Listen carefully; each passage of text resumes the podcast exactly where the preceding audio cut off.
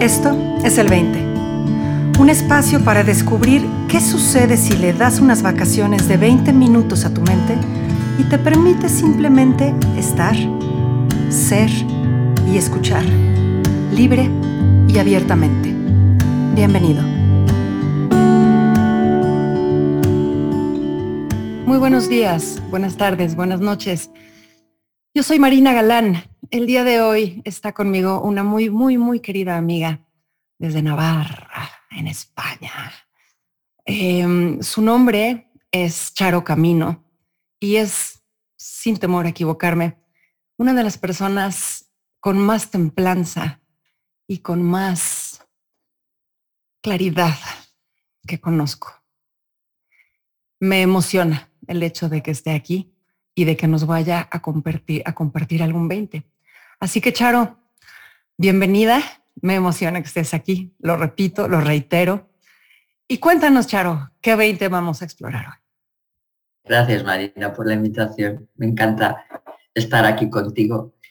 Y bueno, yo últimamente lo que he estado viendo es la importancia de la claridad para resolver problemas. A ver, dime un poquito más de la importancia de la claridad para resolver problemas. Bueno, pues todo empezó porque yo de, abajo en la cochera tengo como una plancha, pero es curvada. Entonces cuando la pisas hace mucho ruido y a mí el ruido en los oídos me molesta, me, me daña mucho el oído. Entonces bajaba con la perrita para ir salir a la calle, como se ponía muy nerviosa, me la pisaba la plancha y hacía mucho ruido todos los días. Y yo, estate quieta, no, que me, hace, que me, me molesta, no hagas eso, estate quieta, estate quieta. Y bueno, al final acababa enfadada porque me dolía mucho los oídos y la perra no paraba. Y estuve así varios días. Y un día dije, esto no puede ser, no puede ser porque la perrita lo va a seguir haciendo. Entonces tienes que buscar una solución, a ver qué solución encuentras o cómo lo puedes ver de otra manera, ¿no? Y entonces se me ocurrió quitar la plancha de ahí y apoyarla a la pared y así no se balancea y la perra no lo va a pisar. Y cuando vi la solución, lo sencilla que era, me sentía hasta ridícula, ¿no? Por decir, Dios mío, pues si la solución era así de simple y yo estaba tan metida en el problema y tan metida en echarle la culpa a la perra que era incapaz de verla. Claro, entonces estabas buscando la solución en la perra. Claro. No en la plancha. Fíjate, Charo, que me haces recordar eh, un evento que sucedió aquí en mi casa, en el que había un pajarito atrapado y estaba tratando de volar a través de la ventana, ¿no? Tratando de salir una y otra y otra y otra y otra vez. Y, y, y, me dio, me dio un 20 alrededor de la claridad en ese sentido también, ¿no? Porque pues muy cerca de ahí estaba la ventana abierta. Esa ventana por la que el pájaro estaba tratando de pasar no se puede abrir. Mientras siguiera insistiendo en esa manera, pues no se iba a lograr. Pero, pero si tenía la capacidad de dar un par de pasos para atrás y ver con claridad, ¿no? Y tener más claridad, tener más información alrededor del hecho, pues iba a saber exactamente lo que tenía que hacer. ¿No? En ese momento me acuerdo haber pensado en un pájaro así como súper empoderado, ¿no? De sí, yo puedo y voy a entrenar. O un pájaro así que eh, estuviera en la, en la ley de la atracción y que dijera, la ventana se va a abrir y yo lo decreto que voy a lograrlo. Y, y, me carcajeaba de risa de pensar, claro, el esfuerzo es muy válido. Pero mientras no haya claridad de hacia dónde tiene que estar enfocado ese esfuerzo, no importa la cantidad de, fuerza que le metamos, pues nada va a poder suceder, ¿no? Claro. Es que es lo mismo que me estaba pasando a mí, que yo le estaba echando la culpa a la perra y quería que ella hiciera algo diferente para que a mí no me dolieran los oídos. Y no me daba cuenta que el problema lo tenía yo y que no era, que era tan sencillo, que era tan sencillo como retirar la plancha y ya está, pero yo mientras me enfocaba en la perra no había manera de encontrar solución. No sé si se me oye con, el, con la perra de fondo. Me parece genial que, tu perra se ponga a ladrar en este momento, justamente cuando estamos hablando de ella. ¿No? O sea, pareciera que pareciera que está repelando. Ya ves, te lo dije, te lo dije, te lo dije, que el problema no estaba en mí. Y lo mejor de todo es que la están escuchando mis perros y se están poniendo nerviosos. Ya los vi salir corriendo Pero bueno, aquí, al igual que en tu cochera, Charo, pues el problema no está en la perra, ¿no? El problema está en que nosotros veamos el problema en la perra. ¿No? Y en el que insistamos en, en un particular punto de vista. Ahora. Yo es que lo que pretendía era cambiarle la manera de actuar a mi perra, en vez de intentar yo buscar otra solución o verlo de diferente manera, ¿no? Quería cambiar ella, que se pusiera tranquila, cuando ya sabemos que además todos los perros, cuando van a salir a la calle, se ponen nerviosos perdidos. De entrada, ¿no? Y tratar de controlarlos cuando están nerviosos perdidos es como la peor idea que puedes tener en ese momento. Claro. Porque estás, estás yendo en contra de lo que es, Charo. Ahora, vamos a la segunda parte. Eh, ¿Hacia dónde te apunta este 20? Pues aparte de que te das cuenta de que tienes que tener claridad para, para ver las soluciones, ¿no? Porque cuando te estás centrando solo en, en, en buscar, en el problema no ves nada más. Y además, decía yo, una de las cosas claras de que no tenía claridad en ese momento es que estaba echando la culpa a los demás. Cuando como yo me sienta, solo la culpa la tengo yo. O sea, eh, depende de mí cómo yo me sienta. Entonces, cuando yo echo la culpa a los demás, es un momento para decir, aquí no hay claridad. No voy a poder solucionar nada así. Fíjate lo sencillo y lo poderoso de, de, de aquello a lo que estás apuntando, Charo, ¿no? O sea, Mientras yo esté colocando el origen del problema que tengo adentro afuera, estoy apuntando en la dirección equivocada. Y si, y si me hago consciente de ello, pues eso me da la posibilidad de voltear la mirada, girar la mirada y llevarla, y llevarla en otro sentido.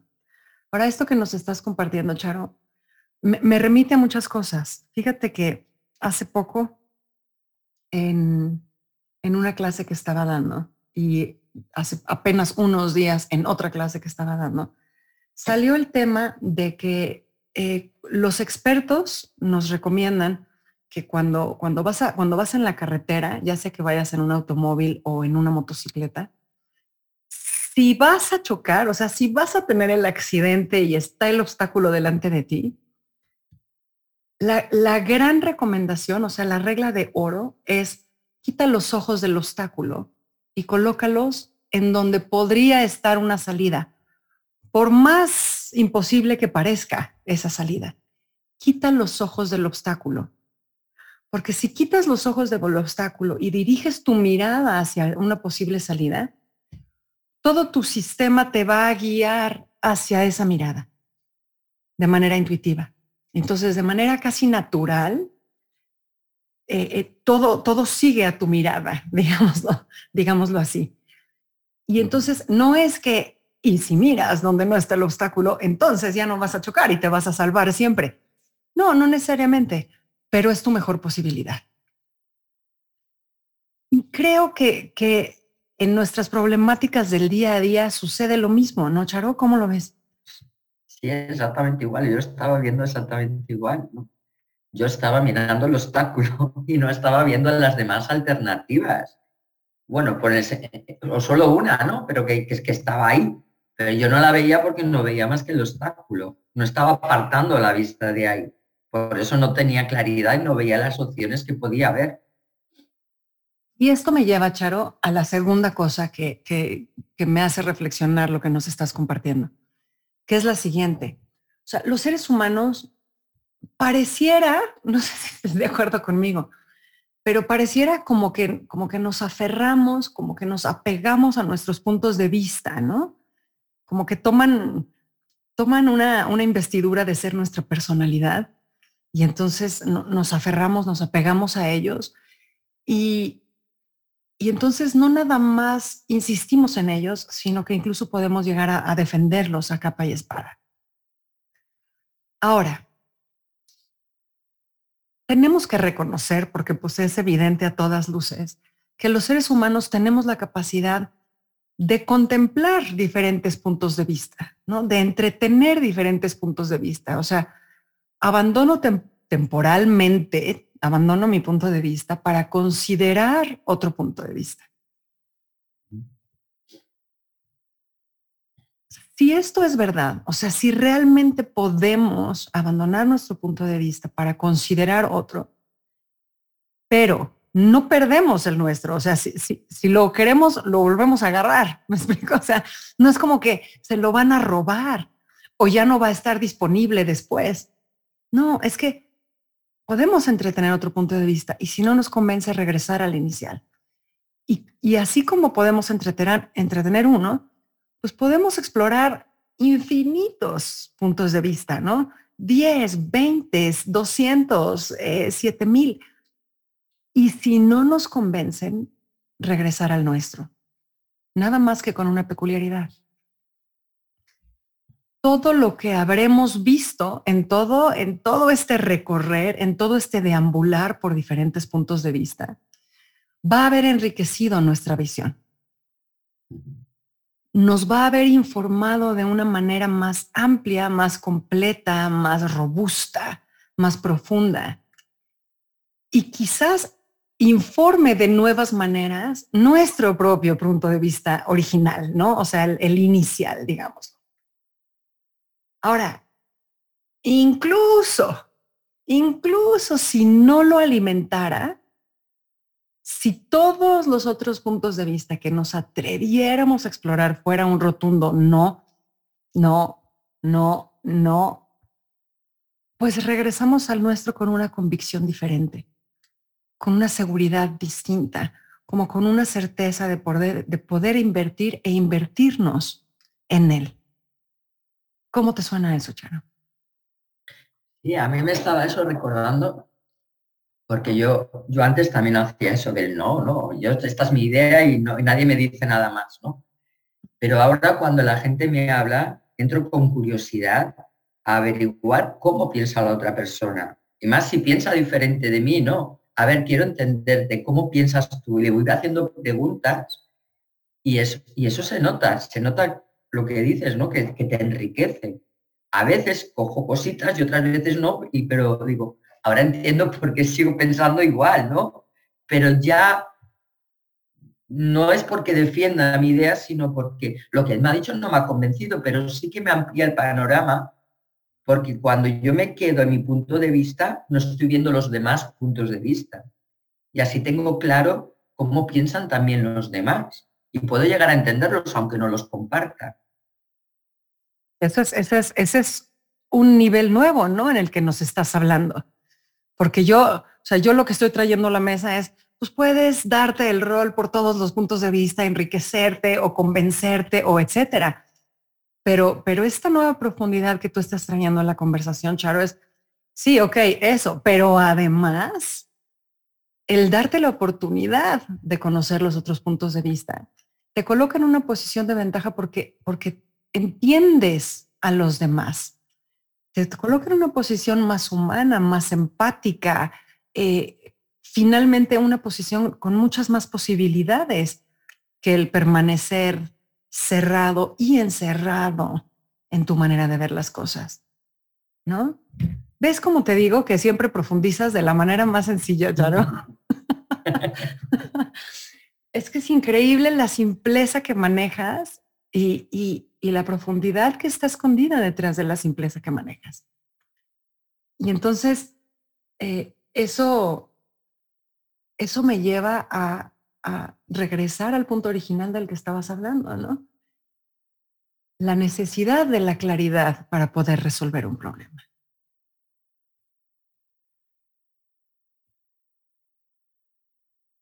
Será entonces quizá, Charo, que el, entender una perspectiva más amplia sea, el poder entretener diferentes puntos de vista, el poder explorarlos, nos da más información, nos amplía esa perspectiva y por ende nos da más claridad o nos, o nos acerca a la claridad. ¿Cómo lo ves? Sí, porque es que cuando no tienes claridad, eres incapaz de ver la, solución más sencilla. Por eso decía, yo me sentía ridícula porque la solución era súper sencilla. Pero al no tener claridad era incapaz de verla. Sin embargo, cuando tienes distintos puntos de vista, cuando eres capaz de retirarte un poco y ver todo el panorama, entonces ahí ves las soluciones. Ahí ves otras opciones. Pero ves la palabra que estás utilizando, retirarte un poco. Que implica tomar distancia entonces de lo que ya estás viendo. Claro. Es que yo, yo, me imagino cuando, cuando estamos así metidos en nuestro problema, que no vemos nada más, como cuando llevan los burros estos que llevan así las orejeras, en los, les tapan los ojos y no ven más que lo que tienen delante y además delante lo único que tienes es el problema. Y las soluciones están por aquí alrededor, pero no eres capaz de verlos. Te tienes que quitar las orejeras, entonces decir, mira, aquí están las soluciones, ¿cuál es la mía? ¿Cuál es la que mejor me va? ¿Por qué dirías tú, Charo, que, en, en qué estriba nuestra necesidad de aferrarnos a un solo punto de vista, a una sola manera de ver? a una sola solución, a, insistir en tiene que ser así a fuerzas. No sé, no quizás en la costumbre que tenemos de tener la razón y como esa es la idea que tengo, tiene que ser así. No, y no nada más la costumbre. O sea, me gusta lo que, lo que estás diciendo, no, no nada más la costumbre de tener razón, sino, sino el valor que le vemos al tener la razón. Sí. Oye, eso me he dado yo cuenta mucho de que la gente discute mucho por la razón. Y yo antes también lo hacía, pero me doy cuenta que tampoco pasa nada por no tenerla. Al revés, ¿no? Pero la gente sí, acabamos peleándonos por tener la razón, como si fuera algo que nos van a quitar, algo que, que perder, algo valioso. Al final no es más que un punto de vista, no es nada más. Ahora lo aprendemos, ¿no, Charo? Aprendemos que el tener la razón tiene un valor que, nos, que nos da valor a nosotros. Sí, yo creo que sí. Sí, porque es que además la mayoría de la gente lo hace, ¿no? Sí, yo creo que desde, desde cómo está diseñado el sistema educativo, ¿no? Pues el que tiene razón gana. ¿no? Que no necesariamente el que tiene razón la pasa mejor o el que tiene razón encuentra la mejor posibilidad o el que, me explico, sobre todo cuando hay una batalla por el tener la razón, como, como, como bien apuntas, ¿no? Sí.